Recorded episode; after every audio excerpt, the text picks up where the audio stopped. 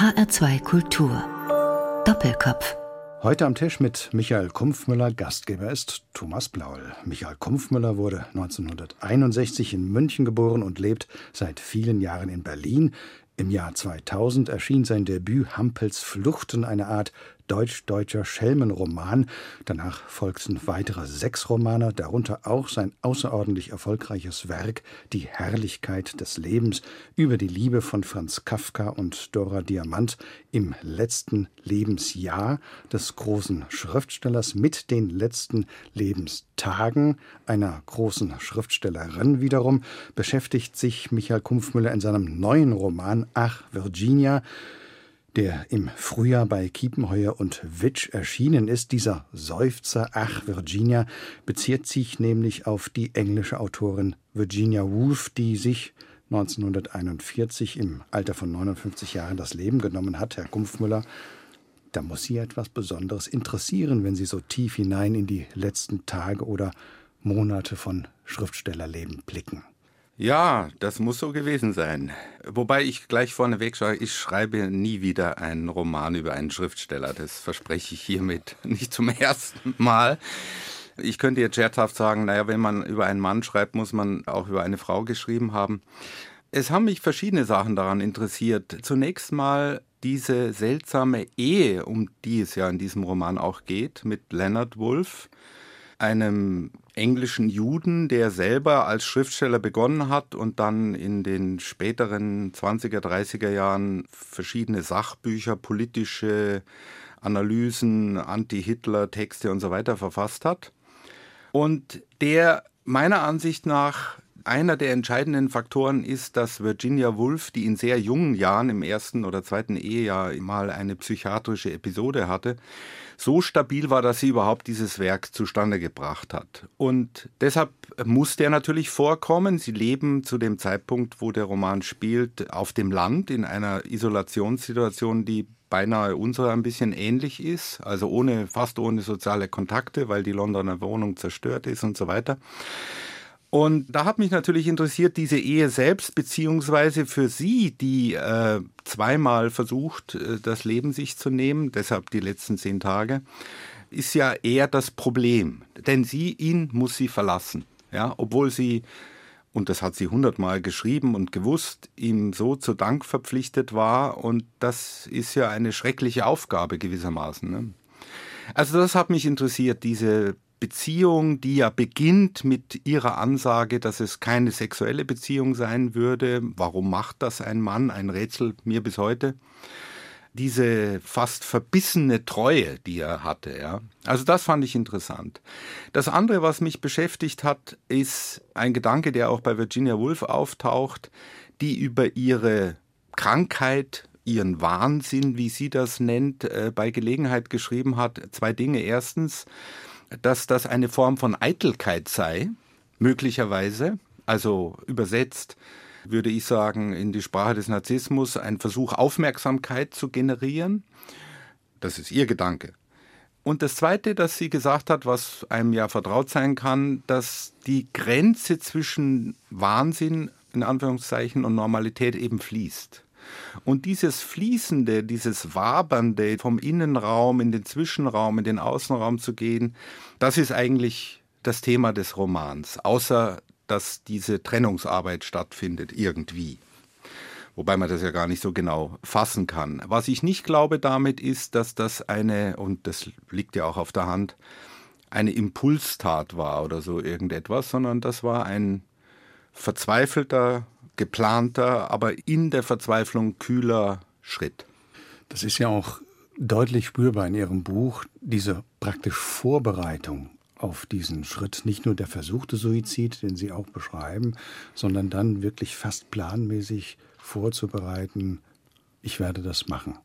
Ja, aber es gibt eben auch die Gegenströmung, weil das ist ja interessant und das war auch meine anfänglich stärkste Neugier dass ich mir gedacht habe, okay, sie versucht das, zehn Tage später gelingt es. Was ist das für eine Zeit, die da entsteht? So ein Zwischenraum, so ein, ein merkwürdiges Intermezzo. Und das ist richtig, da findet Planungsarbeit statt, wenn man das so nennen will.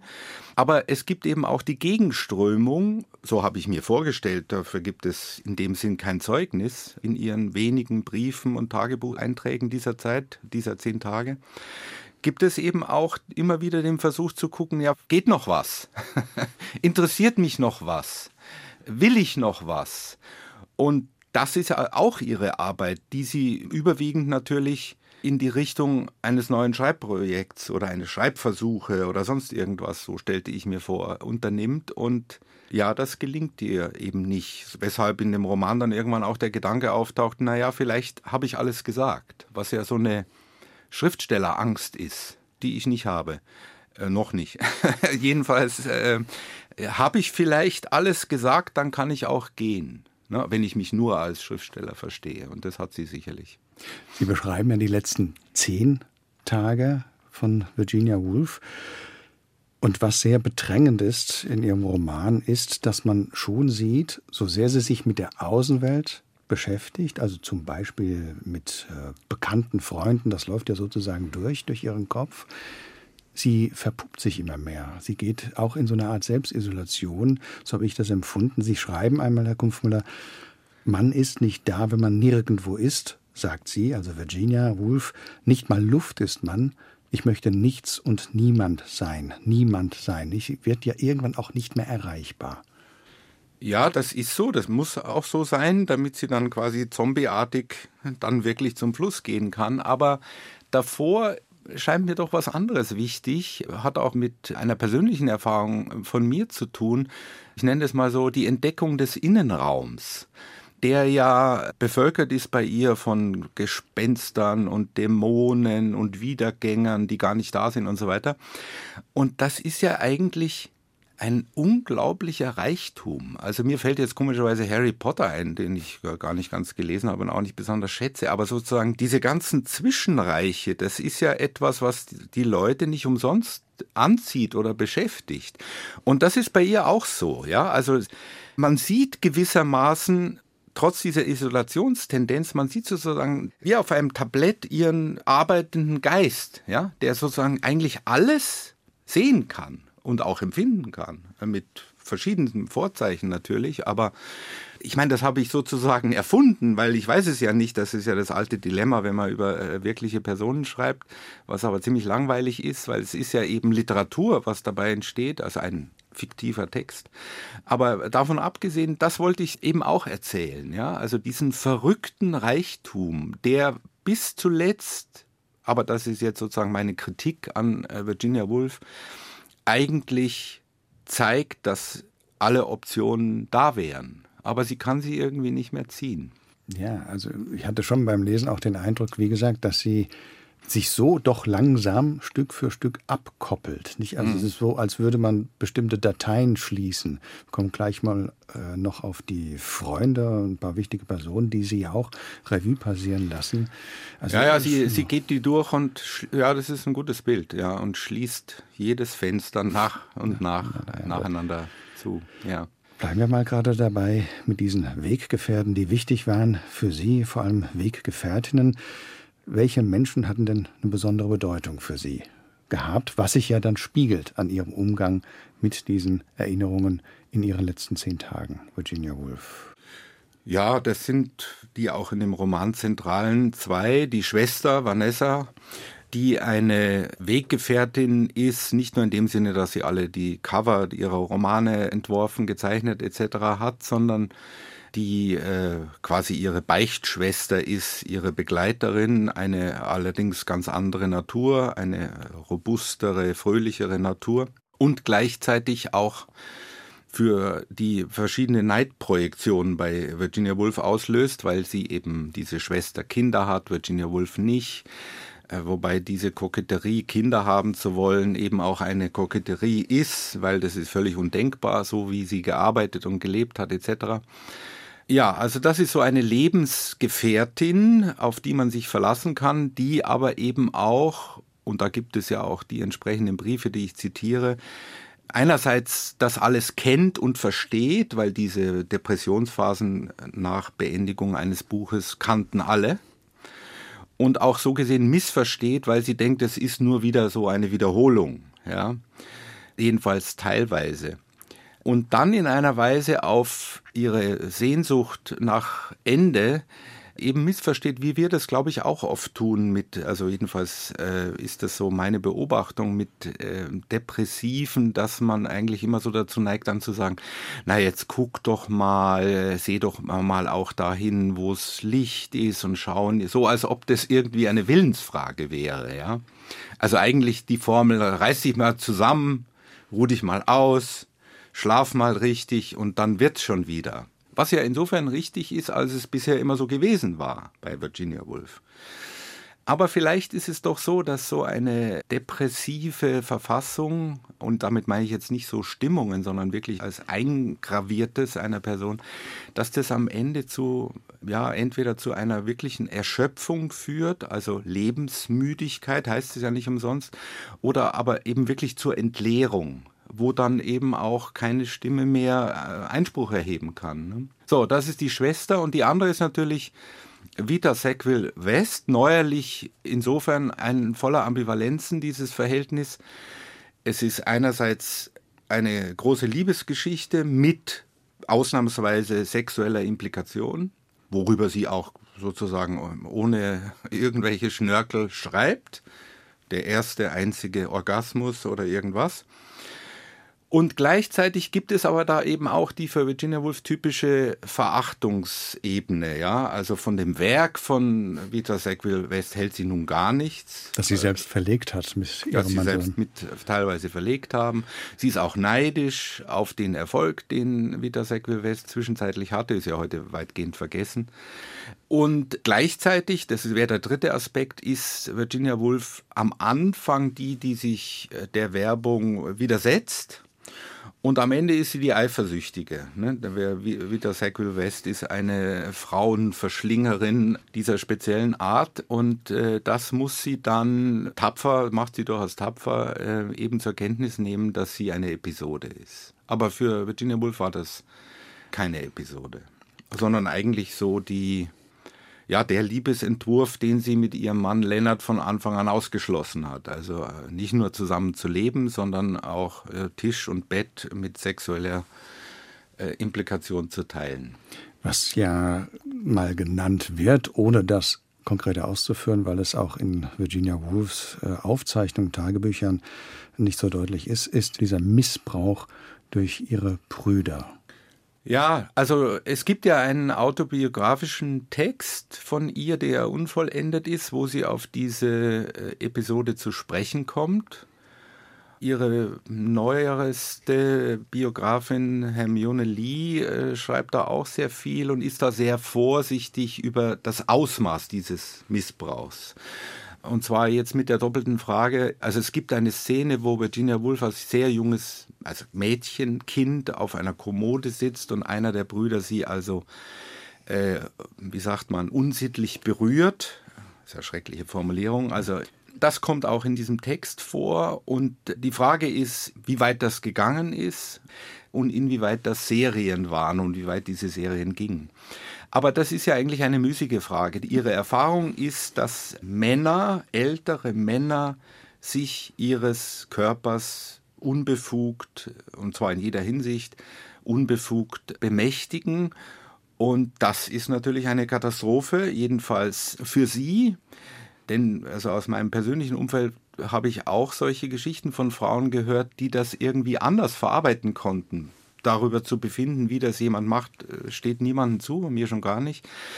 Aber für sie ist das etwas Einschneidendes gewesen, vermute ich, insofern sie dann eben zu dem Schluss gekommen ist, dass sie das bis auf einen Versuch in der Hochzeitsnacht mit Lennart lieber erst das aussperrt. Das kann man ja irgendwie verstehen. Kann aber auch sein, dass sie von vornherein eigentlich sich von Frauen angezogen fühlte. Auch dafür gibt es Beispiele lange vor Lennart und sie die Ehe mit Lennart eingeht, insofern aus Liebe, als sie weiß, dass er sie hüten kann. Denn dazu war er dann, äh, wie man gesehen hat, auch wirklich bereit und in der Lage. Das ist dann die Frage, war das eigentlich Liebe oder hat sie ihn benutzt oder hat sie ihn gebraucht? Das sind alles schwierige Fragen. Insofern aber interessant, als die eben durchweg unromantische Antworten erfordern. Und ich glaube, das ist viel weiter verbreitet, als wir in unserem Liebesgesäusel so glauben wollen. Und ich meine das in dem Sinne nicht, dass das irgendwie defizitär wäre, sondern dass es eben sehr verschiedene Formen wirklich gültiger Bindungen gibt ja. zwischen Menschen. Die Eindrücklichkeit des Buches entsteht auch dadurch, dass Sie aus der Perspektive Ihrer Figur Virginia Woolf heraus schreiben, nicht in Form eines inneren Monologs, für den ja Virginia Woolf in der Literaturgeschichte auch steht, aber die Welt, das Geschehen lesen wir eben gebrochen durch die Perspektive der Autorin. War Ihnen das von Anfang an klar, aus diesem Blickwinkel heraus diesen Stoff zu schreiben? Oder ist das entstanden? Also der Ton ist eine Setzung. Also ich habe da immer ein genaues Gefühl. Bevor ich die erste Zeile schreibe, weiß ich eigentlich bei jedem Roman, wie der sich für mich innerlich anhört. Ist was Hörendes. Deshalb höre ich auch so viel Musik. Da kann man sehr schwer drüber sprechen. Also das spüre ich. Und gleichzeitig ist es natürlich so, dass der Ton dann erst im Schreibprozess gesetzt wird und real wird, beziehungsweise dann ist der nächste interessante Punkt, inwieweit es dann Abweichungen gibt. Ja, also das ist ja was Musikalisches wiederum. Ich habe das noch nie so gesagt, aber es geht ja nicht darum, einen Popsong zu schreiben, der sozusagen von, von A bis Z aus einem Guss sozusagen, falls es das gibt, funktioniert, sondern da denke ich dann eher zumindest kammermusikalisch, ja, dass da verschiedene Stimmungen, Stimmtönen und so weiter gibt. Das passiert dann eben in diesem doch längeren Prozess, etwas aufzuschreiben. Aber eigentlich habe ich am Anfang so einen Sound, ja, habe ich. Jetzt haben Sie schon so schön die Überleitung gemacht zur Musik. Sie haben uns drei Titel mitgebracht. Der erste Titel hat ja auch etwas Englisches an sich, auch wenn nur im Titel ist es ein Stück von Johann Sebastian Bach. Herr Kumpfmüller, was hören wir zuerst? Oh Gott, jetzt weiß ich nicht, welche Toccata das ist. Äh, wichtig ist, dass es Glenn Gould ist. Ähm, das höre ich bis heute mit großem Vergnügen, wie der diesen Bach ja eigentlich zugerichtet hat. Also kein Mensch spielt ihn so und selbst wenn Glenn Gould äh, Sibelius spielt, hatte ich auch auf der Liste, ob ich nur Glenn Gould nehme. Es klingt immer wie Gold. Also dieses Hämmernde, dieses Drängende. Und äh, das liebe ich, weil das so voller Kraft ist. Dann hören wir jetzt die Zurichtung der englischen Suite Nummer 2 in A-Moll ja. durch Glenn Gould.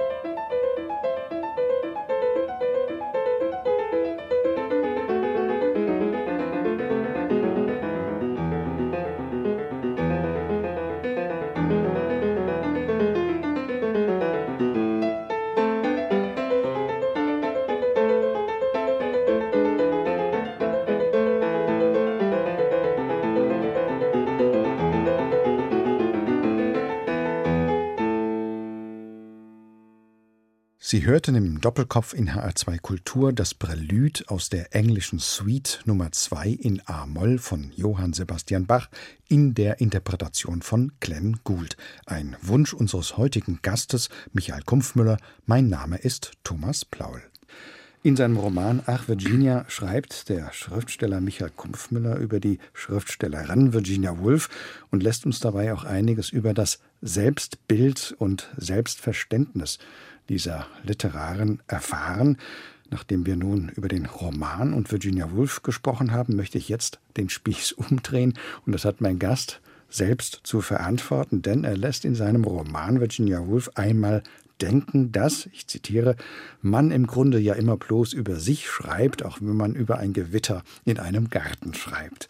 So, deshalb stelle ich nun dem Schriftsteller Michael Kumpfmüller einige der literarischen Gretchenfragen, über die Virginia Woolf in seinem Roman nachdenken lässt, zum Beispiel darüber, dass das Schreiben Drecksarbeit sei, dass man sich schmutzig mache, man schwitzt und bekleckert sich, bewegt sich in unerfüllten Räumen. Wie Sie schreiben, Herr Kumpfmüller, muss man sie sich jetzt schwitzend, schmutzig und so mit so einem Lätzchen versehen vorstellen, wegen des Bekleckerns. Was passiert mit Ihnen? Wenn Sie schreiben? Naja, also ein Lätzchen braucht man an so einer Baustelle natürlich nicht. Ich freue mich, dass Sie mich das fragen, weil ich im Laufe der 20 Jahre, die ich jetzt schreibe, diese Frage zu verschiedenen Zeiten unterschiedlich beantwortet hätte. Ich hätte am Anfang gesagt, und das stimmt ja auf der Stoffebene auch, dass es in keinem dieser Romane der ersten drei, vier um mich geht. Und das stimmt, ich habe keinen autobiografischen Stoff dort verhandelt. Und ich bin auch sehr froh darum, weil meine Beobachtung die war, dass viele Autoren mit autobiografischen Coming Out, je nachdem wie jung sie sind, wenn sie starten, damit beginnen und dann manche Schwierigkeiten haben, einen anderen Stoff zu finden, war meine Beobachtung. Da ich nun einen Familienroman geschrieben habe vom Stoff her, in dem ich selber nicht vorkomme, hatte ich dieses Problem später nicht. So, aber trotzdem ist mir dann irgendwann aufgefallen, dass natürlich, und in diesem Sinne stimmt das, was Sie da zitiert haben, man nicht nur über sich schreibt, das trifft auf Virginia wohl vielleicht mehr zu als auf mich, aber eben doch immer über sich. In welcher Weise meine ich das? Nehmen wir meinen zweiten Roman Durst, der von einer realen Kindsmörderin handelt, die ihre Kinder zurücklässt. Da gibt es, das kann man leicht sagen, das habe ich auch immer gewusst, den Link. Warum habe ich mich dafür interessiert? Weil ich zu dem Zeitpunkt meine zwei ersten Söhne sehr klein waren und einer davon jede Nacht mich viermal geweckt hat. Und da habe ich entdeckt, dass das ein unglaublich stark zerrüttendes Erfahrungspotenzial ist, das einen wütend macht, hilflos und all das so. Und auf einmal hatte ich den Link zu einer Frau, die das aus anderen Gründen und mit anderem Ergebnis getan hat ist ein Roman über Gewalt, passive Gewalt. Und jetzt nochmal im Rückblick, da merke ich, dass natürlich das alles mit meinen Erfahrungen zu tun hat. Und in diesem Sinne glaube ich inzwischen, dass, und wenn es nur Gegenentwürfe wären, die auf etwas antworten sollen, was einem geschehen ist, dass man in dem Sinne immer eben auch über seine Erfahrung, so möchte ich sagen, da wird es aber dann fast schon wieder selbstverständlich, denn eigentlich glaube ich schon, und deshalb mache ich das auch, und ich glaube, deshalb lesen wir auch, weil wir neugierig auf Erfahrungen sind, auf unsere eigenen, aber eben von anderen Leuten auch. Und zwar nicht nur einfach den Rohstoff anderer Erfahrungen, die uns tröstet oder zu irgendwas hinführt oder sonst irgendwas, das alles auch. Wir lernen was aus Erfahrungen irgendwie, kann man nicht so genau beschreiben, wie, aber ich glaube, dass wir daraus was lernen. Aber vor allen Dingen geht es darum, dass da jemand eine Sprache für Erfahrungen findet. Das Thema Gewalt ist insofern ein gutes Beispiel weil die Gewalterfahrung, bleiben wir nochmal bei Virginia Woolf, führt ja immer dazu, dass erstens die Täter ein Schweigegebot verhängen und dem Opfer sagen, dass es nicht sprechen soll. Und die Tat selber macht auch noch sprachlos. So gesehen ist das eigentlich der Ursprung nicht nur des Literarischen, sondern überhaupt des Sprechens sozusagen. Wie finde ich eine eigene Stimme unter diesen Umständen, damit es verboten wurde und so weiter und so weiter. Also all diese Sachen, das spielt eine große Rolle. Oder um es jetzt von diesem äh, unerfreulichen Thema wegzunehmen, natürlich Jeder Mensch macht, ich werde jetzt nächstes Jahr 60, hat verschiedene Beziehungserfahrungen, Liebeserfahrungen mit älteren Eltern, Kindern, Partnern etc. Und das geht natürlich alles ein. Ja? Nicht in dem Sinne, dass ich etwas aufschreibe und mich dann daran erinnere, wie es mir damals ging. Das wäre autobiografisches Schreiben, das interessiert mich überhaupt nicht. Aber ich bin mir ganz sicher und deswegen habe ich vorhin, glaube ich, auch gesagt, dass ich keine Angst habe, dass ich nichts mehr zu sagen habe, weil das Leben ja weitergeht. Ich ich nähere mich dem Tod. Das ist ein Thema, das ja auch schon eine Rolle gespielt hat. Warum interessiert mich der Tod von Franz Kafka? Ja, dann gibt es ja eigentlich keinen Grund, wenn nicht den, dass auch ich ein Sterblicher bin und so weiter und so weiter.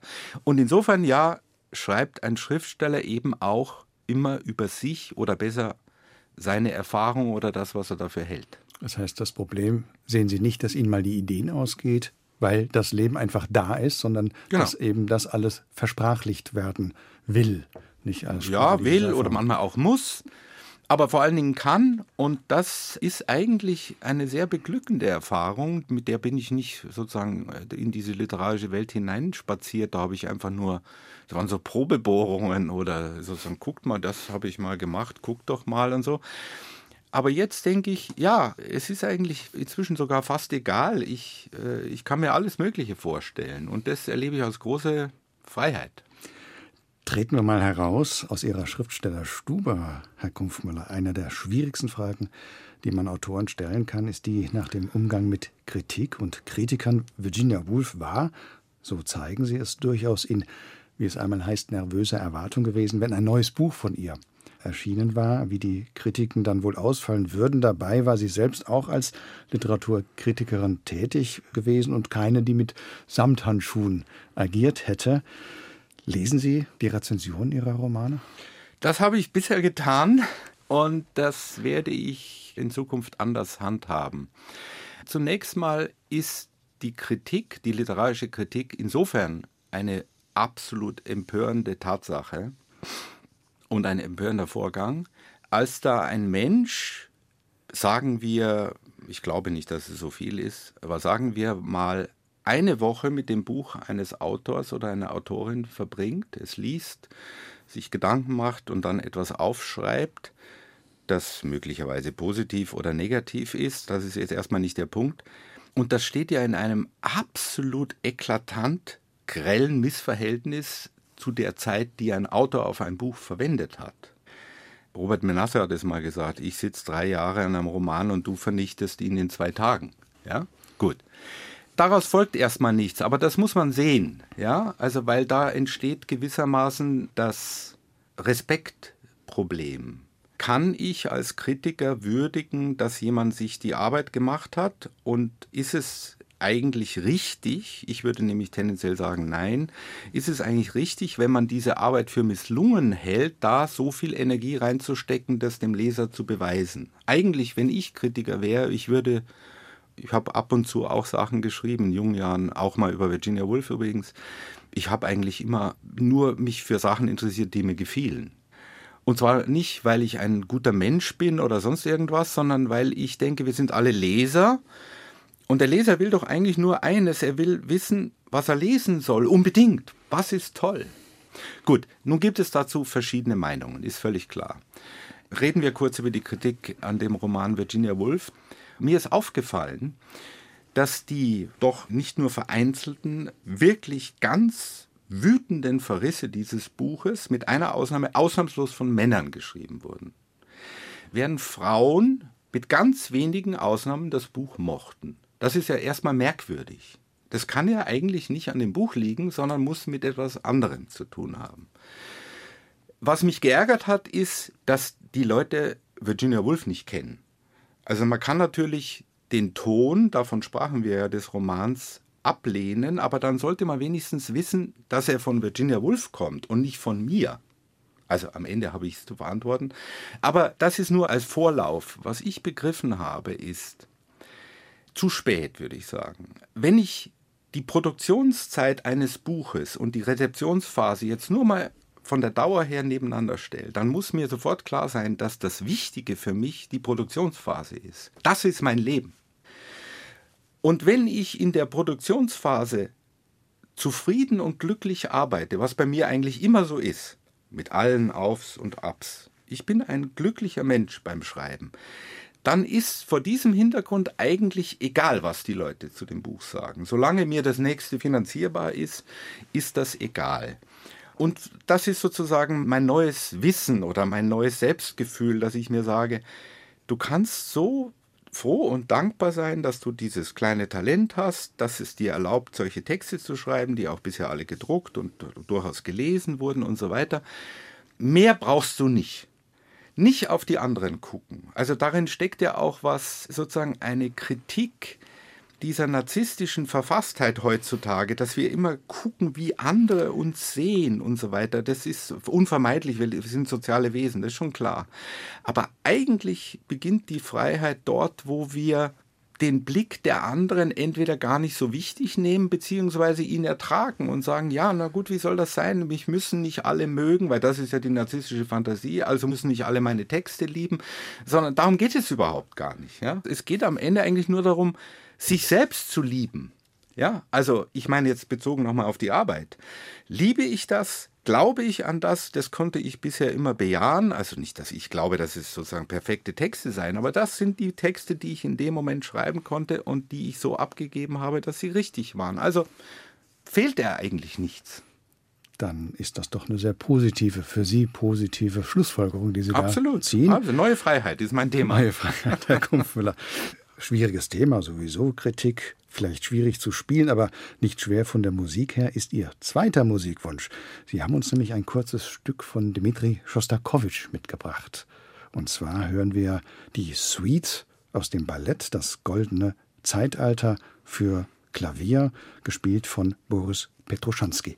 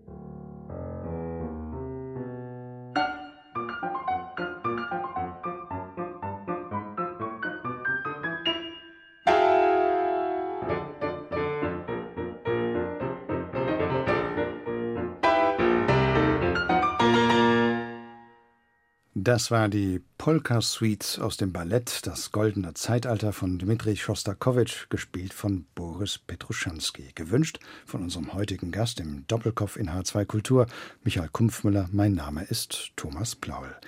Im Februar kam ihr Buch Ach, Virginia heraus. Im März kam dann, hier in Deutschland jedenfalls, ein Ereignis über uns, das vieles in unserem individuellen und gesellschaftlichen Leben verändert hat und weiterhin verändern wird, die Corona-Pandemie. Welche Auswirkungen hat das Virus denn für Sie als Schriftsteller gehabt, Herr Kumpfmüller? Ja, bevor ich dazu was sage, will ich erst was zum Allgemeinen sagen. Also ich finde das eine sehr faszinierende Erfahrung der Weltgemeinschaft. Ich nenne das ja immer ein Verhängnis. Also da wird etwas über uns verhängt und das macht uns in einem ersten Schritt alle gleich. Das Virus kennt kein Individuum, keinen Unterschied, nichts.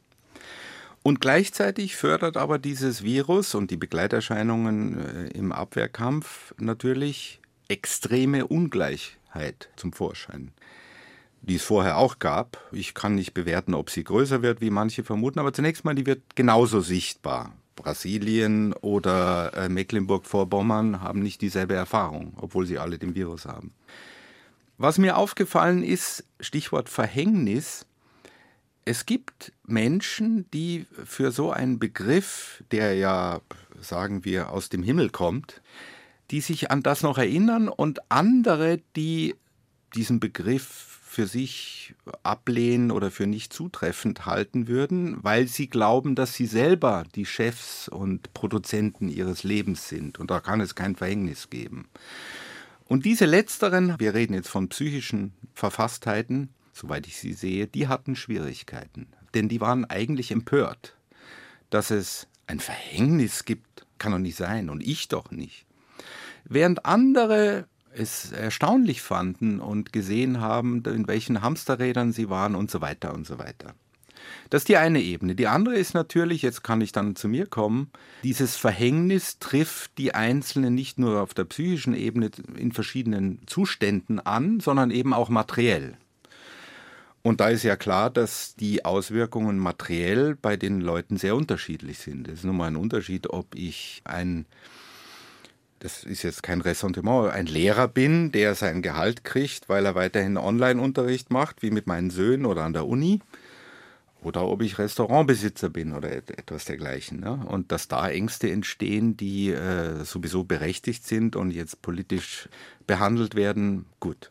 Was mich betrifft, war es so, dieses Buch kam raus und dann habe ich ein paar Lesungen gehabt und dann wurden die alle abgesagt, ungefähr 30 Stück. Es fühlte sich nicht gut an. Aber das Erstaunliche ist, ich weiß es genau, ich weiß nicht mehr genau, wann der Lockdown war, Mitte März, an welchem Tag weiß ich nicht mehr. Ich glaube am Tag nach dem Lockdown und wie gesagt, mir ging es nicht gut, nicht wegen des Lockdowns, sondern wegen der anderen Sache, also der Folgen für mich, habe ich gesagt, du schreibst jetzt einfach. Ich habe losgelegt und ich schreibe mit einer Freude und Leichtigkeit, nicht nur, aber mit einer Freude und Leichtigkeit, vor allem mit einem Tempo wie nie zuvor in meinem Leben. Wie erklären Sie sich das? Ich habe ja immer sozusagen philosophisch, bin ich ja, ich sage es ein bisschen scherzhaft, aber ich meine es schon auch ernst. Die Verzweiflung ist der Ursprung von fast allem. Vom Humor und auch von der Tat ich weiß auch von mir selber, dass äh, Verzweiflungen, kleine und große, mittlere Verzweiflungen, ein lähmen können. Klar, das kenne ich auch. Aber es kann eben auch den, warum das am Ende so ist, weiß ich nicht, aber es kann eben auch den Effekt haben, dass man sagt, so, jetzt ich mach es jetzt. So wie der Schostakowitsch gerade, den wir gehört haben. Dieses energetische Nein. Ich lasse mich davon nicht unterkriegen. Ja, diese ganzen schwachsinnigen Formeln gelten da auf einmal und werden lebendig. Das hat auch eine ökonomische Seite, weil ich mir dann gesagt habe, ich habe einen Vorschuss für diesen neuen Roman. Je schneller ich ihn schreibe, umso länger hält der. Ganz einfach sodass ich jetzt, da ich in dreieinhalb Monaten 200 Seiten geschrieben habe, mir sagen kann, ja, du hast ja die Hälfte der Lesung hast ja schon reingearbeitet. So irgendwie. Aber das ist nicht die Pointe. Die Pointe ist, dass ich, wie soll ich sagen, diese Pandemie plus dem persönlichen, eigentlich natürlich völlig unwichtigen Aspekt, den ich da zu ertragen hatte, denn ich hatte am Ende nicht viel zu ertragen, die führen dazu, dass Freiheit entsteht. Und das äh, finde ich sehr faszinierend. Herr Kumpfmüller, ich erinnere mich, vor vier Jahren haben wir anlässlich Ihres damals erschienenen Romans Die Erziehung des Mannes ein Interview geführt. Da ging es auch um Ihre bzw. unsere Generation der Babyboomer. Und damals sagten Sie, dass es typisch für diese Generation der in den 1960er Jahren Geborenen sei, dass sie in einer Angstgesellschaft groß geworden sind, mit Terrorismus, Waldsterben, Pershing, Tschernobyl, also die 80er Jahre waren ja so eine Art Katastrophenjahrzehnt oder wurden so deklariert. Und sie haben damals auch von einem fröhlichen, apokalyptischen Bewusstsein gesprochen und dass daraus vielleicht mal so etwas wie eine buddhistische Gelassenheit erwachsen könnte. Hat Ihnen diese Erfahrung und dieses Bewusstmachen dieser Erfahrung jetzt auch geholfen? Ja, das ist gut, dass Sie mich daran erinnern. Ich glaube, das stimmt auch. Wobei das Angstregime, das diese Generation mitleitet, große Teile unserer Generation haben ja eigentlich überhaupt keine Sorgen. Das ist die Erbengesellschaft, das ist ja die andere Seite dieser unserer Generation. Dieses Angstregime kommt jetzt aber nicht nur aus dem allgemeinen gesellschaftlichen Raum, den Sie benannt haben, sondern natürlich auch aus den äh, Sozialisationsmustern. Ja? Also Eltern, die noch gerade nicht mehr Kriegerfahrung oder schon noch haben und so weiter und diese 50er Jahre und so weiter. Gut, okay. Buddhistische Gelassenheit, tja, habe ich das gesagt? Bin ich einverstanden, aber mein Gefühl ist eigentlich fröhlich apokalyptisches Bewusstsein. Ja, bin ich weiterhin einverstanden, aber eigentlich wäre mein Ziel für mich oder eigentlich für alle Menschen, dass sie ihre Ängste abschütteln können. Da kann man ja nur skeptisch sein, das ist ja klar. Aber ich würde von mir schon sagen, dass sicher auch durch diesen Beruf es mir gelungen ist, ein paar von diesen Päckchen wirklich los zu sein. Weil fröhliche Apokalypse, ja, das ist ja ein Bastard sozusagen. Das geht ja eigentlich gar nicht, ja. Also entweder oder.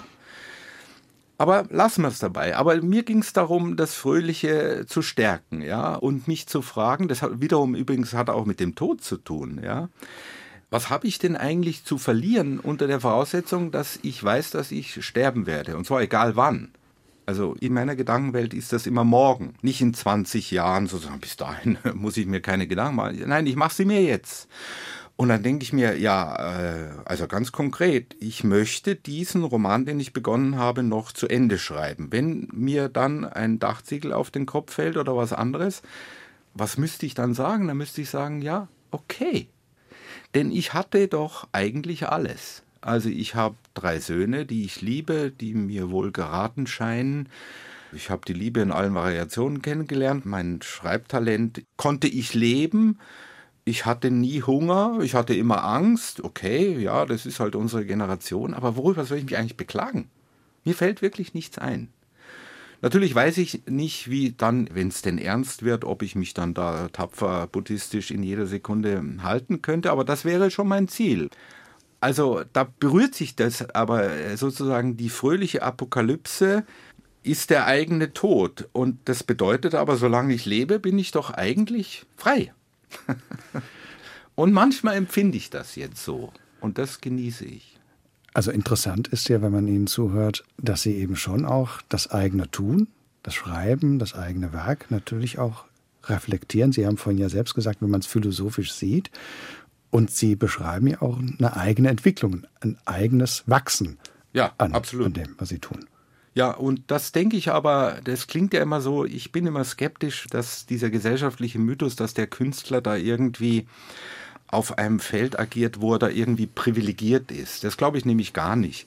Ich glaube, dass ein Lehrer, um den, einer der von mir am meisten geschätzten Berufe im Laufe eines Lebens, wenn er nicht zu Schanden geritten wurde von den Verhältnissen, was es ja oft gibt, aber nicht auf alle zutrifft, dass der natürlich eine unglaublich gute Erfahrung gemacht hat. Ich meine, wie viele Kinder, äh, junge Erwachsenenseelen der gesehen, betreut und vielleicht auch hier und da gemodelt hat. Großartig. Oder keine Ahnung, was für Berufe. Eigentlich ist das doch überall so. Selbst der, der gar keinen Beruf hat, kann eigentlich zu dem Punkt kommen, dass er sagt, ja, ich bin ein anderer als der 20-Jährige, der ich mal war, die 20-Jährige und ich bin aber auch derselbe. Ich habe neulich eine Mail von jemandem bekommen, mit dem war ich äh, in Tübingen, Leibniz-Kolleg heißt das, da hat man ein Jahr lang äh, unter einem Haus gewohnt, 50 Leute und dort im Haus alle möglichen Fächer sozusagen vorbereiten, studieren können, um herauszufinden, was der richtige Weg ist und so weiter.